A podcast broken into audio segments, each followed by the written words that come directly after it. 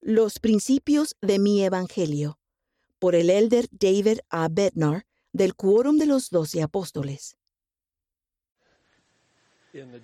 En la Conferencia General de octubre de 1849 de la Iglesia de Jesucristo de los Santos de los Últimos Días, se llamó al elder John Taylor del Quórum de los Doce Apóstoles a abrir la nación de Francia para la predicación del Evangelio de Jesucristo. Su servicio incluyó editar la primera publicación periódica oficial de la Iglesia en ese país. En 1851, el elder Taylor preparó y publicó un artículo en respuesta a las preguntas que solían hacerle sobre la Iglesia. Y cerca del final del ensayo relató lo, el siguiente episodio. Hace unos años en Nabú, un caballero, miembro de la legislatura, preguntó a José Smith ante mí cómo podía él gobernar a tanta gente y mantener un orden tan perfecto, comentando al mismo tiempo que a ellos les era imposible hacerlo en cualquier otro lado. El señor Smith contestó que era algo muy fácil de hacer. ¿Cómo? preguntó el caballero. Para nosotros es muy difícil. El señor Smith respondió, les enseño principios correctos y ellos se gobiernan a sí mismos. Ruego que el Espíritu Santo nos instruya y edifique a cada uno de nosotros mientras hago hincapié en la importante función que tienen los principios en el Evangelio restaurado de Jesucristo. El Señor reveló al profeta José Smith que los élderes, presbíteros y maestros de esta iglesia enseñarán los principios de mi Evangelio que se encuentran en la Biblia y en el libro de Mormón, Mormón en el cual se halla la plenitud del Evangelio. También declaró que los santos de los últimos días deben ser más perfectamente instruidos en teoría, en principio, en doctrina, en la ley del Evangelio, en todas las cosas que pertenecen al reino de Dios que os conviene comprender. Dicho de manera breve, un principio del Evangelio es una pauta basada en la doctrina para el justo ejercicio del albedrío moral. Los principios se derivan de verdades más amplias del Evangelio y nos brindan dirección y normas a medida que seguimos adelante por la senda de los convenios. Por ejemplo, los tres primeros artículos de fe señalan aspectos fundamentales de la doctrina del Evangelio restaurado de Jesucristo. La naturaleza de la Trinidad en el primer artículo de fe. Los efectos de la caída de Adán y Eva en el segundo artículo de fe y las bendiciones que son posibles por medio de la expiación de Jesucristo en el tercer artículo de fe. En el cuarto artículo de fe se exponen los primeros principios, las pautas del ejercicio de la fe en Jesucristo y el arrepentimiento, y las primeras ordenanzas del sacerdocio que hacen posible que la expiación de Jesucristo tenga eficacia en nuestra vida. La palabra de sabiduría es otro ejemplo de un principio a modo de pauta.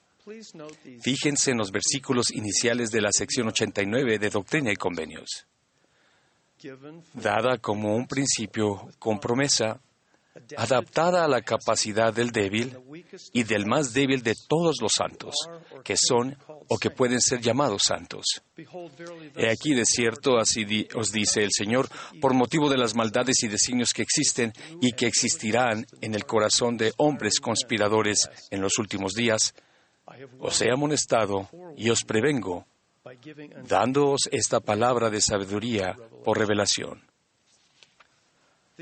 La instrucción inspirada que sigue a esta introducción brinda pautas perdurables tanto para el bienestar físico como espiritual y testifica de bendiciones específicas supeditadas a nuestra fidelidad a dicho principio. Al aprender, comprender y vivir los principios del Evangelio, se fortalece nuestra fe en el Salvador, se ahonda nuestra devoción a Él y se invita a nuestra vida a una infinidad de bendiciones y dones espirituales. Los principios de rectitud también nos ayudan a mirar más allá de nuestras preferencias personales y los deseos egocéntricos, dándonos la apreciada perspectiva de la vida eterna a lidiar con las diversas circunstancias, retos, decisiones y experiencias de la vida terrenal. Las palabras del profeta José Smith acerca de enseñar principios correctos tal vez sea una de sus enseñanzas más citadas. Hallamos ejemplos magníficos de este modelo inspirado de instrucción en boca de los siervos autorizados del Señor en la actualidad. En una conferencia general de 1998, el presidente Dallin H. Oaks habló sobre los deberes que tienen los poseedores del sacerdocio arónico en cuanto a la preparación y administración de la Santa Cena. Allí describió el principio de no distraer e indicó que un poseedor del sacerdocio arónico jamás querría que hubiese nada en su apariencia ni conducta que distrajera a miembro de la iglesia alguno de la adoración y renovación de sus convenios. El presidente Oaks también hizo hincapié en principios relacionados como el orden, la limpieza, la reverencia y la dignidad. Curiosamente, el presidente Oaks no dio a los hombres jóvenes una larga lista de cosas que podían y no podían hacer, sino que explicó el principio con la expectativa de que ellos, sus padres y sus maestros podían y debían utilizar su propio criterio e inspiración para seguir la pauta. Él explicó, no voy a sugerir reglas detalladas dado que las circunstancias en los diferentes barrios y ramas de nuestra Iglesia mundial son tan diferentes que una regla específica que pueda requerirse en cierto lugar quizás sea inapropiada en otro.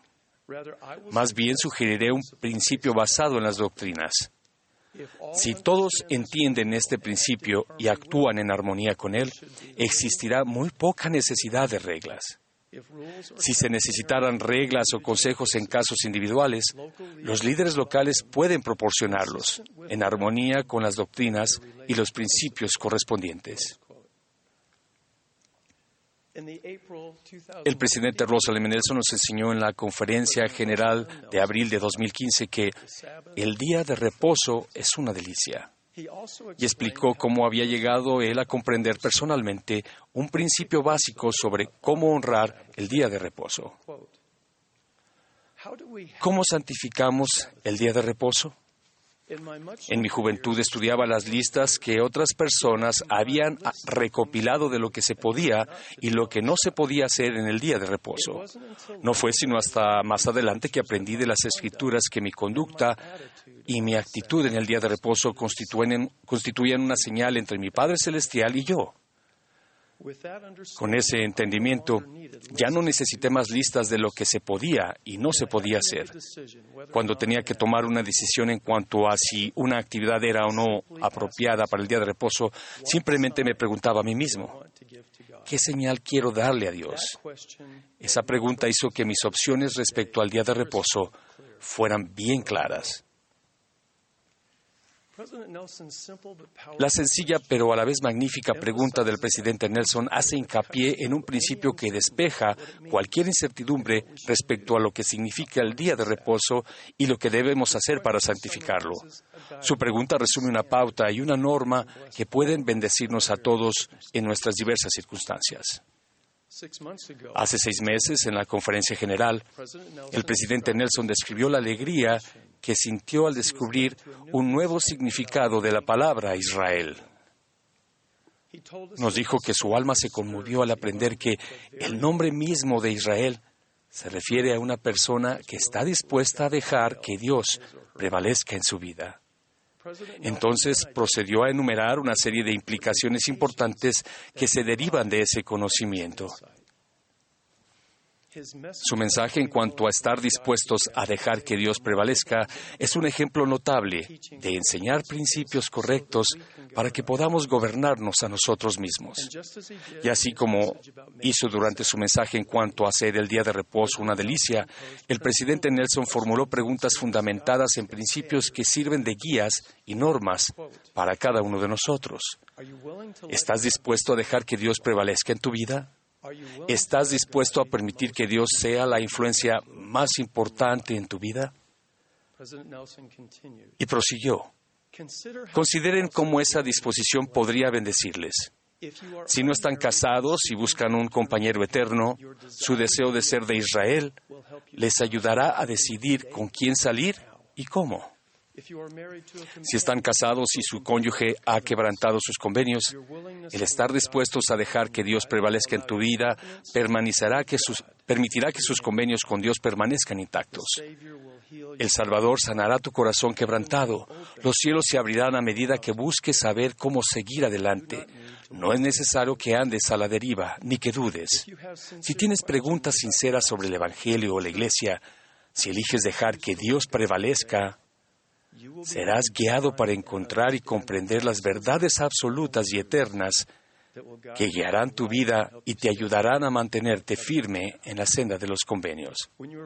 Cuando enfrentes la tentación, incluso si ésta se presenta cuando estés exhausto o te sientas solo o incomprendido, imagina el valor que puedes reunir si dejas que Dios prevalezca en tu vida y si le suplicas que te fortalezca. Si tu deseo más grande es dejar que Dios prevalezca, formar parte de Israel, tantas otras decisiones se vuelven más fáciles. Tantos problemas dejan de ser problemas. Sabes cuál es la mejor forma de arreglarse. Sabes qué mirar y leer. Dónde pasar tu tiempo y con quién asociarse.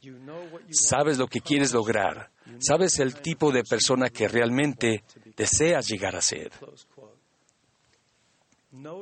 Fíjense en cuántas decisiones cruciales y experiencias vitales pueden verse influidas